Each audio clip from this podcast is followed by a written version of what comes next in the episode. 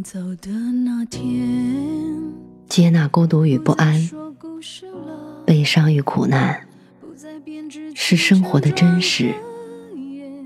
坚守温暖和希望，是活着的本质。我相信，胸中装满深切的爱，生活就会灿烂千阳；内心保有沸腾，世界会为你绽放。愿我们都能在不期而遇的温暖中，满怀生生不息的期望。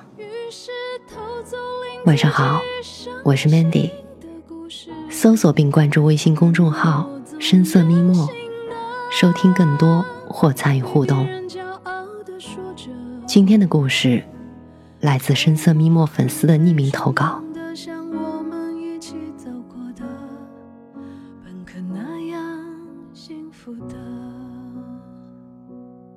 眼镜是个很有魅力的男孩，早早的就谈起了恋爱。他说，每一次相恋，女孩都偷走了他的心，而他却偷走了故事。我认识眼镜的时候是小学，操着一口港台腔，在人群中嚷嚷，特别扎眼。有次眼镜凑到我耳边，问：“你有喜欢的人吗？我喜欢咱们班的语文课代表。”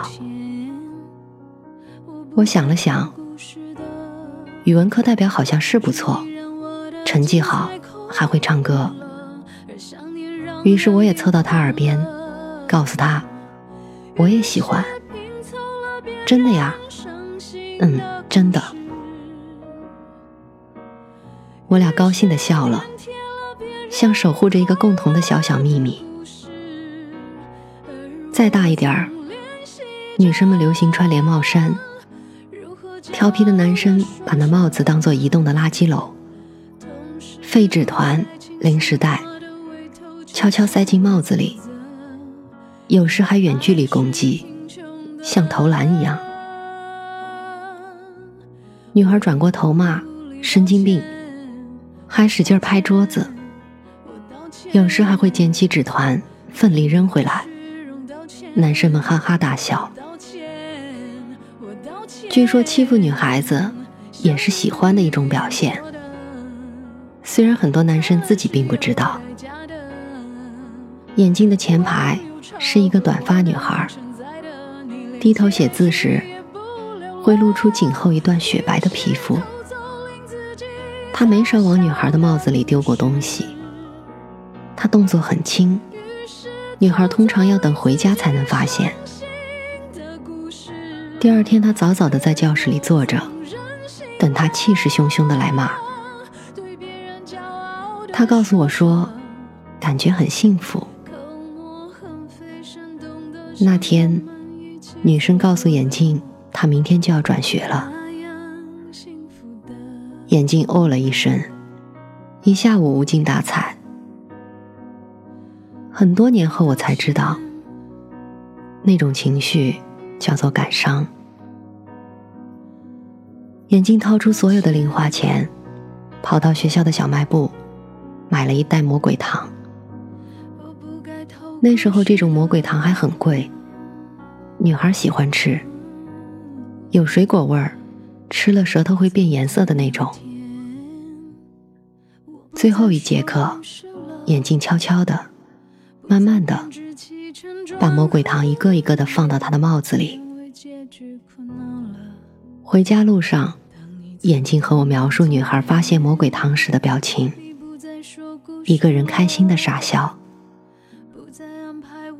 后来我们知道，女孩的父亲出轨了，在外面有了孩子，母亲带他离开了这座城市。眼镜无论怎样找。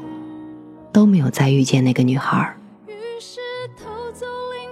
你要是喜欢别人，我会哭，但还是会喜欢你。那时的眼镜儿也一样。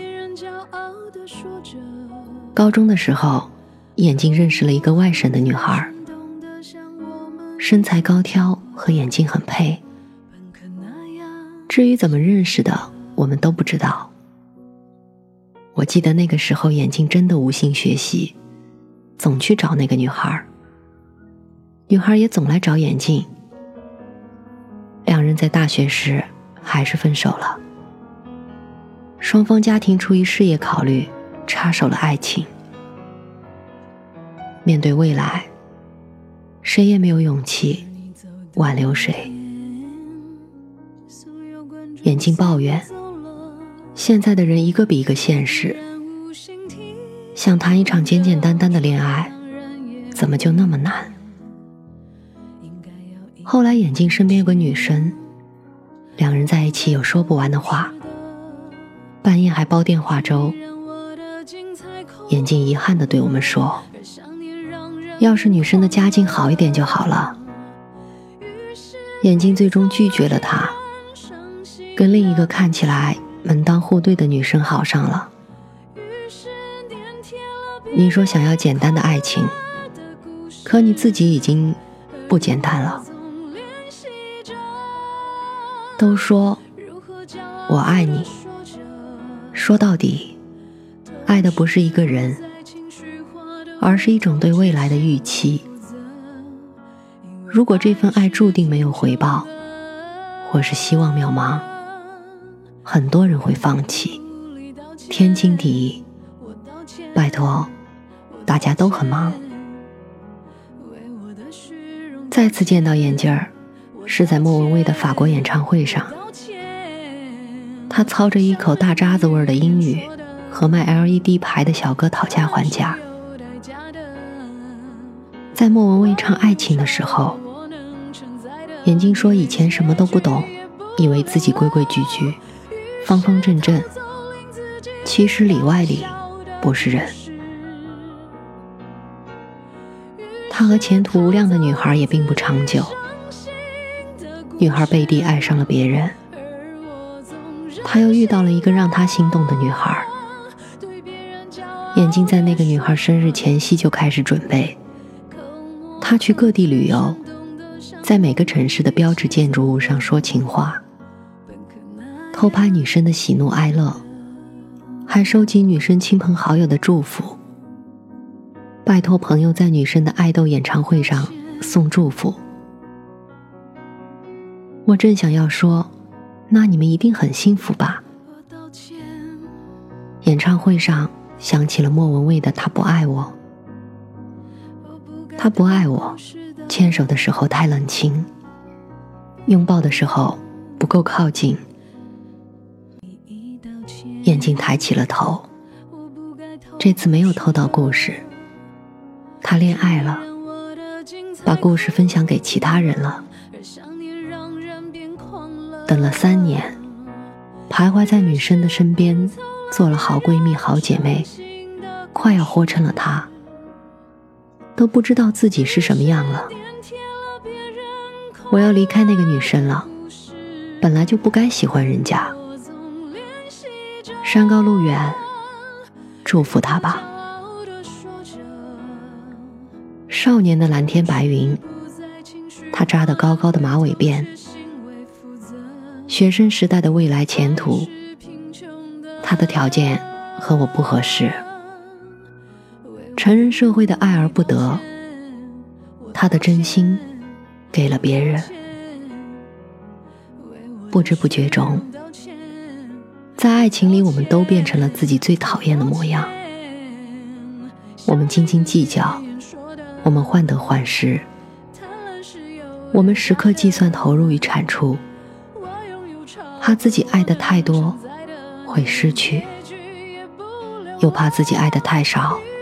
会失去，怕对方不给予真心。谁不想回到从前呢？拥有时那颗淳朴的心，去握紧在身边的那只手。可惜的是，时间的齿轮不停的转动，我们回不去了。付的。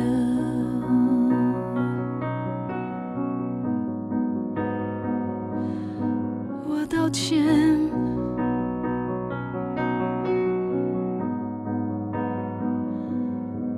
我道歉。